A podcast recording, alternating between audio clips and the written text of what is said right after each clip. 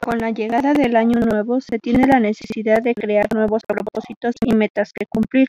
Los más comunes son perder peso, ahorrar, hacer más ejercicio o dejar de fumar. Todos ellos son cambios en el estilo de vida que se han vuelto rutina con los años y son especialmente difíciles de cambiar.